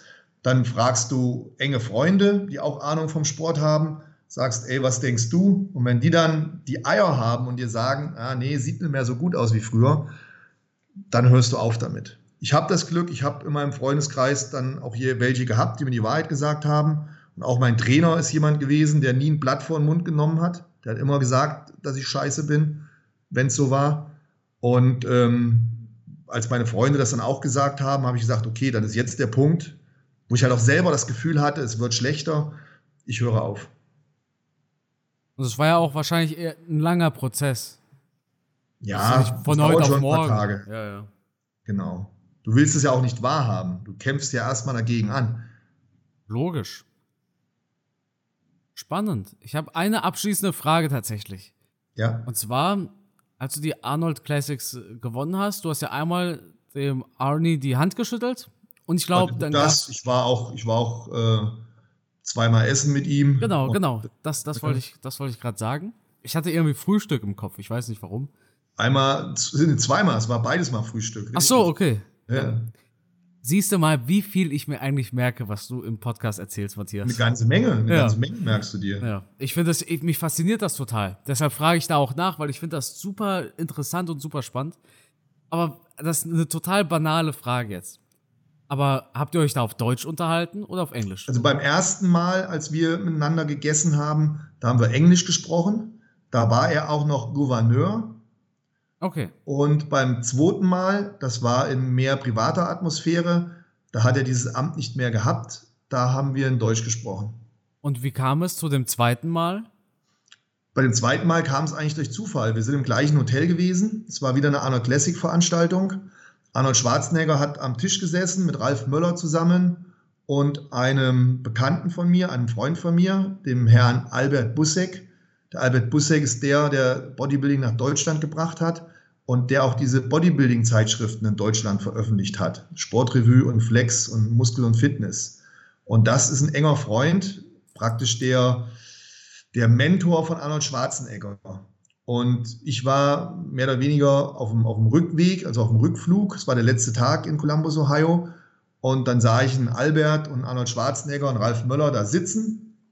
Und ähm, dann grüßten die so rüber, der Albert. Und ich bin zum Tisch gegangen und sage, Albert, grüß dich. Hallo, Herr Schwarzenegger, so ungefähr. Hab's so in die Runde gegrüßt. Und dann habe ich zum Albert gesagt, ja, ne, gute Heimreise und hin und her, wir fliegen jetzt zurück. Und dann sagte der Ralf Möller, hast du schon gefrühstückt? Und ich Depp sage, äh, ja, hab ich schon. ja. Und dann, dann, dann sagt der Ralf Möller, äh, dann äh, willst du noch einen Kaffee trinken oder was? Und der Albert so, ja, setz dich doch. Ja, und in dem Moment saß ich dann schon am Tisch mit Albert Busseck, Arnold Schwarzenegger, Ralf Möller und war noch so ein persönlicher Sekretär vom Arnold Schwarzenegger dabei. So ein junger Typ, der ist immer dabei, der hat auch seine Handys in der Hand und sowas. Ähm, der saß noch mit am Tisch. Und in der Runde haben wir dann Deutsch gesprochen. Wahnsinn. Ralf Möller ist ja der Schauspieler. Hat er nicht mal Gladiator oder sowas mal genau, gemacht? Genau, der ist das. Ja, ab ja. und zu sieht man den noch im Fernsehen. Ein Freund vom, vom Arnold Schwarzenegger. Wahnsinnig interessant. Und glaubst du, also das war ja nach deinem Sieg bei den Arnold Classic, ne? Also richtig, das erste richtig. Frühstück, wo du sagst, er war noch Gouverneur, da ja. schätze ich mal, das war wahrscheinlich nach diesem Sieg. Genau, das war ähm, Samstag hatte ich das Ding gewonnen und Sonntagmorgen hat er mich dann zum Frühstück eingeladen. Und wusste er noch, dass du seine Veranstaltung gewonnen hast? Nein, ich denke nicht. Ja, weil der hat das auch jedes Jahr, ne? Ja, ja. Nee, das wusste er nicht mehr. Der konnte mich nicht mehr einordnen. Ja. Der hat mich dann gefragt und dann hat er sich auch noch Bilder von mir angeschaut. Ähm, also wir haben da schon uns gut unterhalten, aber der konnte sich nicht mehr an mich erinnern. Boah, Wahnsinn, ich stelle mir das das, das muss ja so ein richtiges Idol von dir gewesen sein, oder? Früher? Ja, natürlich. Ich bin damit groß geworden. Arnold Schwarzenegger, Sylvester Stallone, Jean-Claude Van Damme. Und für mich war es das oberste Ziel, irgendwann mal auf der Bodybuilding-Bühne zu stehen und Arnold Schwarzenegger die Hand zu schütteln. Das ja. war mein Ding, was ich erreichen wollte. Und auf einmal tr trinkst du einen Kaffee mit ihm. Ja, gigantisch. Hätte ich nie mit gerechnet. Und ich habe mal ich habe mal einen riesen Hate bekommen. Da bin ich im Restaurant gewesen, habe am Tisch gesessen und Arnold Schwarzenegger ist zum Tisch gekommen und hat mich begrüßt. Ja. Und das hat äh, meine damalige Frau hat das mit dem Handy aufgenommen. Und dann haben sich die Leute alle beschwert, warum ich nicht aufgestanden bin, als Arnold Schwarzenegger mich begrüßt hat. Aber ich war so überrascht. Ja, meine Güte. Ja, geil. Das ist richtig ja. geil. Also ich, wow, das ist, also diese zweite Geschichte kenne ich nicht. Die mit dem Ralf Möller hast du im Podcast bestimmt noch nie erzählt. Nee, der saß mit am Tisch da. Ja, ja, aber ich, ich wusste nie, dass du überhaupt schon mal was mit Ralf Möller zu tun hattest, dass du ihn mal gesehen hattest. Ich habe den schon öfter getroffen, ja. Bin auch schon zusammen mit ihm im, im Auto gefahren und so. Echt? Ich hatte immer das Gefühl, das wäre so ein unsympathischer Kerl. Also Richtig. Das, kann ich bestätigen. Also ich habe die ersten Male, wo ich ihn getroffen habe, war er total unsympathisch. Und dann habe ich aber auch zwei, drei Treffen mit ihm gehabt. Zum Beispiel da in Kolumbus, als wir gefrühstückt haben. Da hat er mir sogar seine Handynummer gegeben. Ach was. Ja. Ja. Und davor hatte ich ihn aber schon mal getroffen. Da war er total unsympathisch. Da hat er sich darüber beschwert, dass er mit mir in einem Taxi fahren muss. Da sind wir beide gelandet. Wir waren bei irgendeiner Veranstaltung, ja. bei irgendeiner Bodybuilding-Veranstaltung. Wir waren beide eingeladen bei dieser Bodybuilding-Veranstaltung. Und dann waren wir im gleichen Flieger, sind gelandet und dann kommt ja immer da einer von diesem Veranstalter und holt dich am Flughafen ab. Und dann kam der und hat uns abgeholt. Es waren auch ähm, meine Frau und ich und Ralf Möller. Und dann hat der sich darüber beschwert, dass er mit uns beiden in dem Auto fahren sollte. Ich hatte, ich hatte wirklich so diesen Eindruck, dass er ein bisschen eitel ist. Genau, und da habe ich auch gedacht, ey, was ist denn das für ein Assi? Ja, aber gut. Danach habe ich ihn getroffen, wie gesagt, da war er mega nett. Ich habe auch mal ein Interview mit ihm gemacht für einen YouTube-Kanal, für ähm, damals Team Andro. Da war er auch sehr sympathisch. Also, keine Ahnung. Ich glaube aber, um richtig erfolgreicher Bodybuilder zu sein, da muss man schon ein bisschen selbstverliebt sein, oder? Auf jeden Fall, klar. Da muss man sich selbstverliebt, aber auch sehr kritisch. Sonst wird man ja nicht besser. Ja, sowohl als auch. Du hast halt, ja, du hast halt einfach einen kleinen Dachschaden. Ja. Würde ich jetzt von dir aber nicht sagen, Matthias. Vielleicht jetzt nicht mehr. Dann betrachte mich als geheilt. Ja. Aber ich kannte dich ja nicht, als du noch aktiv warst. Da, da war ich ja noch ja, in der Grundschule. Du stehst mit 130, 135 Kilo Muskeln und Sixpack und in den Spiegel schaust und dir denkst, ich bin immer noch so dünn, dann musst du schon ganz schön einen am, am Schädel haben. Ja, ist, das, ist das eigentlich eine Essstörung dann? Oder, oder wie nennt man sowas? Eine Wahrnehmungsstörung, ja. vielleicht eher. Keine Ahnung. Hast du, dir, hast du dir echt gedacht, boah, bin ich dünn, ich bin viel zu dünn? Ja, ja, ja. ja. Wahnsinn. Naja. Aber es, es hat dich nicht interessiert, wenn andere gesagt haben, boah, bist du groß und das ist doch zu viel. Also sowas wirst du ja bestimmt auch gehört haben, oder? Ich habe immer natürlich ständig, aber ich habe immer gedacht, die sind doof. Was sehen ja. die? Ja. Also sehen selber aus wie ein Lauch. Was wollen die? Ja. Hast du gedacht, die das sehen doch so aus wie du? Was wollen die? die sehen nicht so aus wie ich, die sehen ja. noch doof aus. Ja. Wahnsinn. Und trotzdem schaust du auch gerne das Fliegengewicht mittlerweile, ne? In der Absolut, UFC. Natürlich. Ja. Ich schaue alles gerne. Jetzt mal eine blöde Frage. Wir reden wirklich gleich über das Boxen, aber ich finde es gerade so spannend. War das für dich, du hast ja, als du aktiver Bodybuilder warst, hast ja trotzdem Kampfsport geguckt, weil das ja deine Leidenschaft ist. Natürlich, ich habe nie aufgehört. Jedes Mal, wenn ich auf einen Wettkampf geflogen bin in die USA, bin ich erstmal stundenlang in irgendwelche Läden rein und habe krampfhaft versucht, diese DVDs kaufen zu können. Hast du die da auch so ein bisschen nach ihrem Körper beurteilt, die Kämpfer? Nein, ich wusste zu dem Zeitpunkt schon natürlich, dass das Aussehen nichts mit deiner kämpferischen Leistung ja. zu tun hat. Ja, klar, klar. Aber dass du dachtest, boah, ich, ich sehe jetzt lieber so einen vollgestopften Overeem, also das ist nicht böse gemeint, ne, aber Overeem war ja schon, schon zu. Ich sehe jetzt lieber so einen Overeem als so einen 50-Kilo-Typ. Ja, schon. Natürlich haben die mich mehr beeindruckt, ganz klar. Ja. Ja. Aber das ist ja das ist heutzutage ja auch noch so. anschaust, wie vollgestopft die waren, was das für Monster waren. Ja, so ein Wanderlei Silver, der war, der war schon ordentlich dabei zum Beispiel, ne? Ja, bei, glaub, der, K1 oder bei Bright, da haben die schon ganz gut Programm ja. gefahren. Aber ich glaube, das ist heutzutage immer noch so. Die Leute wollen immer diese, diese schweren Typen sehen. Es ist halt die Königsklasse. Ja. Ja, das beeindruckt halt schon. Und manche sind ja nur aufgrund ihrer Ausmaße überhaupt so weit gekommen. Ne? Wie damals so ein Bob Sepp mit 150, 160 Kilo, der technisch wenig bis nichts konnte aber in Japan ein riesen Superstar war in K1. Ja. Hättest du dir vorstellen können, mit so einem Gewicht überhaupt zu kämpfen? Boah, also für mich schon eine unglaubliche Leistung. Ne? Dass die mit teilweise 110, 120 Kilo da äh, dreimal drei Minuten Vollgas geben konnten. Das teilweise mehrfach am Abend. Das war schon sehr beeindruckend. Also ich hätte mit dem Bodybuilding-Körper nicht kämpfen können, nein. Was? Finde das immer so spannend, wenn du über deine Zeit als Bodybuilder sprichst. Also ich finde das wirklich super interessant. Ich glaube, viele Leute finden es auch spannend, einfach weil man kennt dich ja in Deutschland, Matthias. Du bist ja niemand Unbekanntes.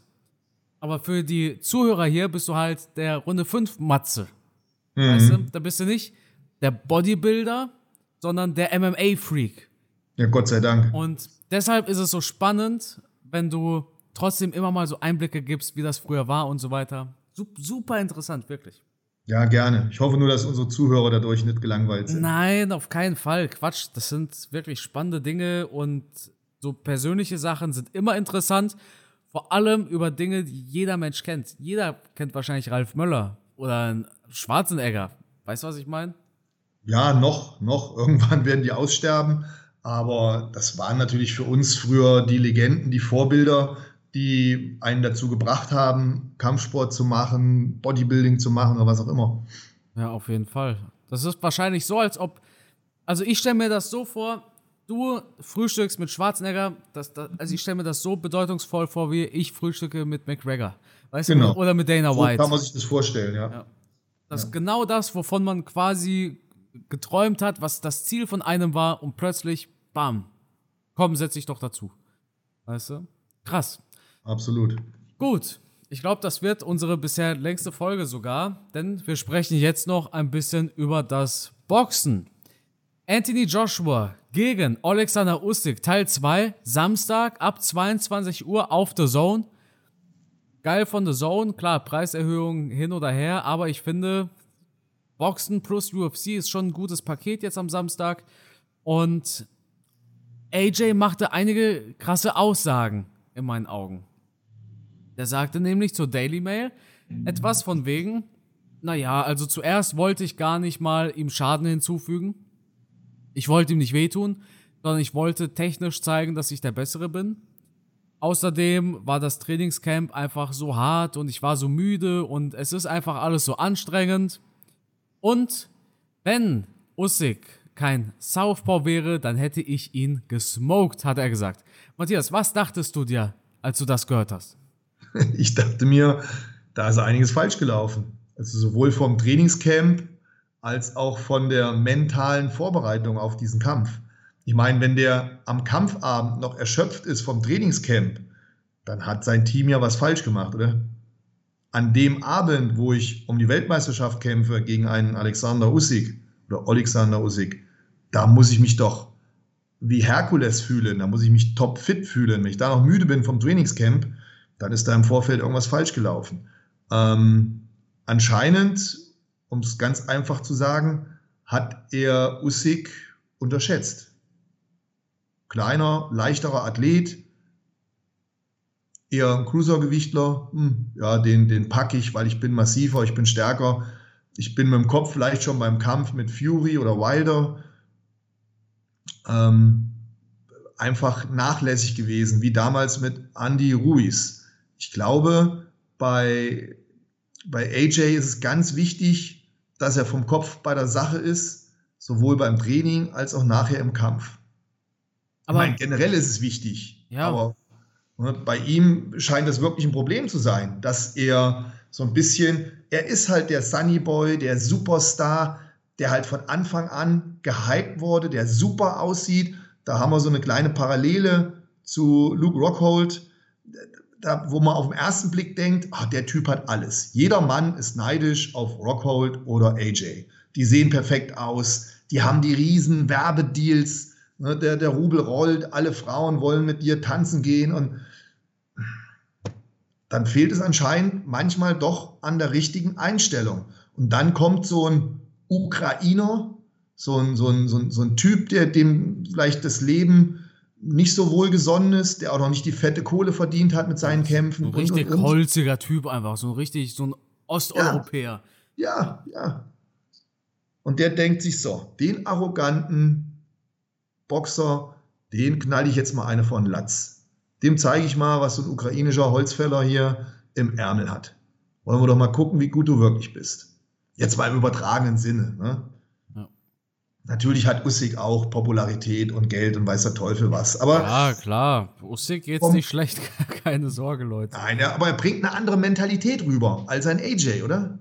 Absolut. Ich glaube, das ist für mich schwer zu beurteilen, aber ich habe das Gefühl, dass Osteuropäer eine ganz andere Mentalität haben. Ich, ich, ich kenne es halt von meinen Eltern die im Kommunismus aufgewachsen sind, denen es wirklich richtig scheiße ging früher. In den, äh, ich weiß nicht wann das war, einfach Osteuropa, Kommunismus, Diktaturen und hast du nicht gesehen. Und ich glaube, also ich merke einen krassen Unterschied mit den Eltern von meiner Frau. Das sind Deutsche. Das sind so richtig Deutsche, sage ich mal. Ne? Ich finde, die, die haben einfach ganz andere Mentalitäten und ich glaube, man, man hat auch eine ganz andere Einstellung, wenn man aufwächst und man hat alles. Und wenn man aufwächst und man hat gar nichts, ne? wie damals, als Essen rationiert worden ist in Osteuropa, weißt du? Da kriegst du ganz andere Einstellungen und auch deine Kinder kriegen eine ganz andere Einstellung.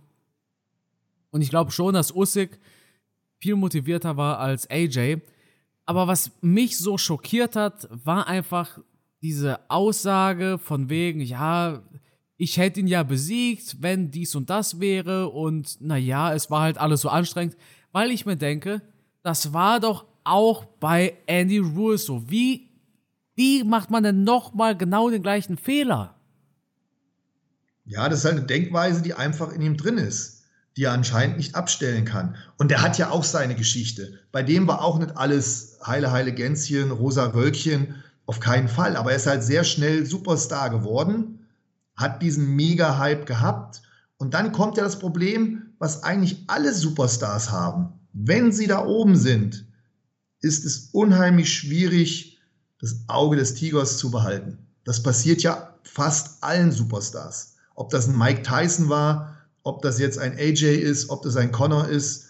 Wenn du so extrem gehypt wirst, wenn du so extrem gefeiert wirst und alles auf einmal so perfekt scheint zu sein, dann ist es halt schwierig, den Biss zu behalten. Und äh, dann knallst dich schon mal um gegen so einen wie Andy Ruiz. Und auch der Rückkampf war ja auch eher, naja, ne, bisschen ängstlich, bisschen vorsichtig. Also auch nicht allererste Sahne gegen Andy Ruiz. Aber viel besser als der erste Fight. Natürlich, ganz Vor allem klar. Andy Ruiz, der ging ja viel speckiger rein in diesen Rückkampf. Anscheinend war der da auch schon zu satt. Da frage ich mich auch, wie kann ich so fett in den Kampf reingehen? So viel kann ich doch gar nicht fressen. Ja, ist doch wahr, Carsten. Ich bitte dich, die trainieren jeden Tag. Er, er, ist, ich- er ist der Champion gewesen. Er hatte ja die Gürtel. Ja, das Weißt ist du? wahrscheinlich das Problem gewesen. Wahrscheinlich war der noch schneller satt als alle anderen Champions. Ja. Der hat alles erreicht, was er wollte. Wow, er hat AJ besiegt. Was will ich denn jetzt noch? Ich hab Den Sieg. hätte ich im Training so gequält, der hätte das nie im Leben geschafft, da so fett zu werden. Ja. Da ist auch einiges falsch gelaufen. Aber gut, wir wissen es nicht. Wir wollen nicht äh, schlecht Zeugnis reden über Dinge, die wir nicht wissen. Nur ich kann es halt nicht nachvollziehen. Ich kann es nicht nachvollziehen, wie ich um den höchsten Titel des Kampfsports kämpfe und dann so vorbereitet in den Ring gehe. Also Das verstehe ich nicht. Eben. Usyk macht es anders. Der hat auch zugelegt, aber auf eine andere Art und Weise als Andy Ruiz. Hast du die neuen Fotos von Usyk gesehen? Ja, sind natürlich immer Fotos, aber Also das waren Screenshots aus dem, aus dem Videoclip. ist schon, äh, ja. An die schon eine 15 Maschine. Kilo. 15 Kilo hat er dazu genommen. Wobei wir da natürlich auch hoffen müssen, das ist ja schon eine sehr hohe Gewichtszunahme, dass ihm das nicht zum Verhängnis wird, wenn es über eine längere. Ja, also über zwölf Runden könnte das schon seine Kondition beeinflussen. Weil da kann ich dir auch aus Erfahrung sagen, ich habe auch schon den einen oder anderen Kampf gemacht. Den ersten bis 47 Kilo und den letzten plus 105 oder plus 102 oder so. Ähm, das ist schon ein Unterschied, wenn du ein paar Kilo auf den Rippen hast. Das arbeitet alles mit, auch wenn das Muskeln sind. Muskeln müssen mit Sauerstoff versorgt werden. Deswegen ist es oft so, dass ein muskulöser Mensch weniger Kondition hat als ein dicker Mensch. Man verguckt sich da. Das Fett hängt nur am Körper rum, Muskeln verbrennen Energie, Sauerstoff, werden schwer, werden fest, werden hart, sind dann schwieriger zu bewegen. Ähm, also ein muskulöser Mensch, der gerät ruckzuck äh, in Konditionsprobleme. Ja, absolut. Ich denke aber trotzdem, dass Usyk das macht, oder? Das wird der Kopf entscheiden. Ich meine, AJ ist kein schlechter Boxer, um Gottes Willen. Modellathlet, der alle Fähigkeiten hat. Das hat er gezeigt in seinen vergangenen Kämpfen und er hat mit Sicherheit auch die Fähigkeit, einen Alexander Usyk zu besiegen. Ähm, klar, die besseren Karten hat erstmal Usyk in der Hand. Ich denke trotzdem, dass der zweite Kampf mehr auf Augenhöhe sein wird. Das kann ich mir vorstellen. Aber ich sehe trotzdem Usyk als Sieger aus diesem Boxring gehen, weil der erste Kampf so dominant war. Das, was, hat, was hat AJ gemacht, dass ich denken sollte, er gewinnt jetzt? Außer Ausreden abgeliefert. Er wollte nicht einmal zugeben, dass Usyk einfach besser war. Das hatten wir auch bei Wilder, das hatten wir auch bei McGregor. Ja. Die Leute Ja. sprechen nie darüber, oh Mist, er war einfach besser, sondern dies hat nicht gepasst und das hat nicht gepasst und ach und das hat mich gestört. Aber Vielleicht ja, Vielleicht ist das eine Art der Verdrängung, weil er Angst hat, wenn er denkt, Usyk ist besser, dass er dann mental einbricht. Und es kann durchaus passieren, dass dieser Moment, dass ihm einfällt, dass Usyk besser ist, dass dieser Moment kommt, wenn er zum Ring marschiert. Dass dann das Nervenflattern kommt. Und wenn das passieren sollte, dass er Nervenflattern bekommt und dann auf dem Weg zum Ring die Einsicht gewinnt, Moment mal, ich habe mir die ganze Zeit irgendeinen Blödsinn eingeredet, der Usyk hat mir das letzte Mal einen Arsch versohlt, dann wird er mental einbrechen und wird, ja, wird Angst haben. Wird Angst haben, wird mental einbrechen, dann wird Usyk den im zweiten Kampf zerstören. Und deswegen ist es, glaube ich, so eine Art Taktik, sich andauernd einzureden, der ist ja gar nicht so gut, der Usyk. Ja, ergibt Sinn. Klingt auf Könnte ich mir vorstellen. plausibel. Ich weiß ja, ja, klar. Nee, nee, es klingt plausibel, Matthias. Podcast dumm geschwätzt, ne? Nein, es klingt Man plausibel. hat ja praktisch das Gefühl, als würde er verdrängen, was da passiert ist. Einfach sau stark relativieren alles. Ja. Das finde ich ein bisschen komisch. Absolut. Gut, Matthias, wen siehst du denn als Sieger? Ich sehe Usyk als Sieger. Denke ich auch. Wir sind uns eigentlich heute bei allen Prognosen einig. Wie langweilig. Ja, Mensch, müssen wir, müssen wir die Dinge mal wieder ändern hier. Absolut. Beim nächsten Podcast kriegst du richtig Feuer von mir. Dann werde ich dir wieder. Aber das klappt ja auch nicht. Das habe ich ja auch schon versucht, dir bei allen zu widersprechen. Hat ja auch nicht funktioniert. Nee, vor allem habe ich gerne auch mal ein paar unkonventionelle Tipps. Das stimmt, ja. Aber diesmal waren wir uns relativ einig. Aber sind wir mal gespannt. Das ist ja das Schöne am Kampfsport. Man weiß es einfach nicht. Und das ist auch gut so. Das ist auch gut so, wenn wir diesmal wieder falsch liegen, weil das erhält die Spannung und gibt uns dann wieder viel mehr Material beim nächsten Podcast darüber zu sprechen. So sieht's aus. Dementsprechend würde ich sagen, Samstag 22 Uhr AJ Usyk, die Ringwalks und um 4 Uhr Usman gegen Edwards. Beides wie immer auf The Zone. Und dann würde ich sagen, nach anderthalb Stunden, Matthias, das Schlusswort, das gehört dir. Ja, jetzt muss ich mich wirklich kurz fassen. Bis zum nächsten Mal. Tschüss.